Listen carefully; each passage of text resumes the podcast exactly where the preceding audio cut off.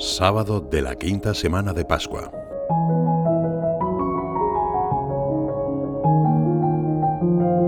Hemos mirado con detenimiento al Señor, especialmente en los días de su pasión y muerte. Observamos a Cristo paciente, en el silencio ante los acusadores, en la serenidad de las respuestas al juez romano, al dejar la espalda dispuesta a los azotes, con las manos clavadas al madero y lo admiramos también en la majestad de sus gestos en lo alto del Calvario. Si el mundo os odia, nos dice en el Evangelio de hoy, sabed que me ha odiado a mí antes que a vosotros. Sabemos que se refiere al pecado, a lo que en este mundo se opone al reino de Dios. Deseamos esa fortaleza con la que el Señor afrontó las adversidades y que tiene mucho que ver con la paciencia. El que sabe ser fuerte, dice San José María, no se mueve por la prisa de cobrar el fruto de su virtud. Es paciente.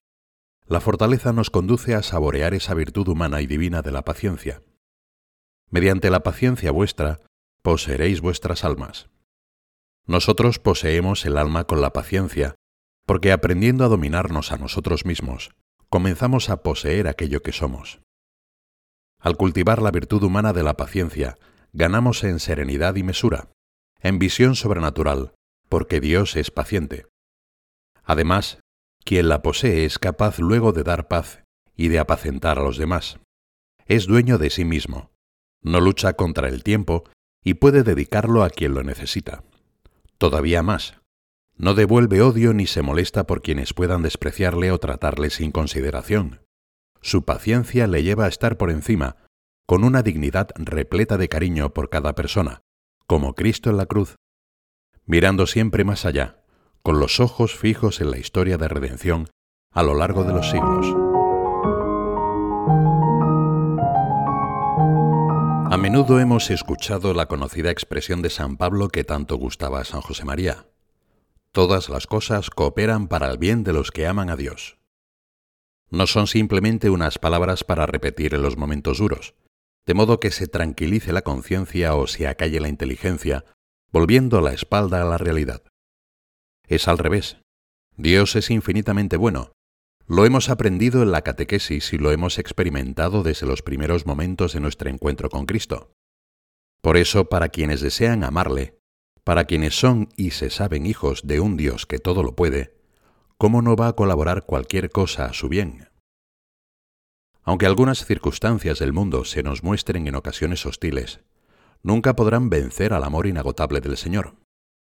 Por eso podemos alimentar la confianza en la gracia de Dios, asumir, con todas sus consecuencias, una actitud cotidiana de abandono esperanzado basada en la filiación divina. Ese abandono paciente en Dios es el mejor escenario en el que se desenvuelve nuestra lucha. Si sabemos que todo puede cooperar con nuestro bien, sabremos comenzar y recomenzar sin poner nuestras fuerzas en otro lugar que no sea Dios mismo. De ahí que paciente es no el que huye del mal, sino el que no se deja arrastrar por su presencia a un desordenado estado de tristeza. Entonces no habrá sucesos que nos puedan robar la esperanza ni amarguras que arruinen nuestra alegría. Un remedio contra esas inquietudes tuyas. Tener paciencia, rectitud de intención y mirar las cosas con perspectiva sobrenatural. Ya que has querido hacernos capaces de la vida inmortal, no nos niegues ahora tu ayuda para conseguir los bienes eternos, decimos en la oración colecta de hoy. Qué importante es acudir al Señor, confiar en su ayuda sabiendo que no nos va a dejar nunca. Y especialmente para lo más importante, crecer en amor de Dios, ampliar el corazón por la caridad y llenarlo de Él y de los demás, porque queremos ir al cielo a través de este mundo nuestro al que amamos. La oración es un momento ideal donde pedir la paciencia necesaria para seguir siempre hacia adelante, cada vez más confiados, cada día más enamorados de ese Dios que vive en nosotros.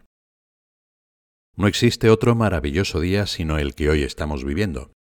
La gente que vive siempre pensando en el futuro y no toma el hoy como viene, es gente que vive en la fantasía, no sabe tomar lo concreto de la realidad. Y el hoy es real, el hoy es concreto. La oración sucede en el hoy, Jesús nos viene al encuentro hoy. Es la oración que transforma este hoy en gracia, nos transforma, apacigua la ira, sostiene el amor, multiplica la alegría, infunde la fuerza para perdonar. La ayuda del Señor no nos va a faltar. Nuestro Padre que está en los cielos dará cosas buenas si se las pedimos, especialmente el auxilio para no desanimarnos ni perder la paciencia en las dificultades. Aunque contrariedades siempre existirán, como decía San José María, si somos fieles, tendremos la fortaleza del que es humilde, porque vive identificado con Cristo. Hijos, somos lo permanente, lo demás es transeúnte, no pasa nada. Podemos pedir a María, que es madre paciente, capaz de padecer con Cristo, de aguardar que llegue su hora, que nos dé esa confianza en su Hijo.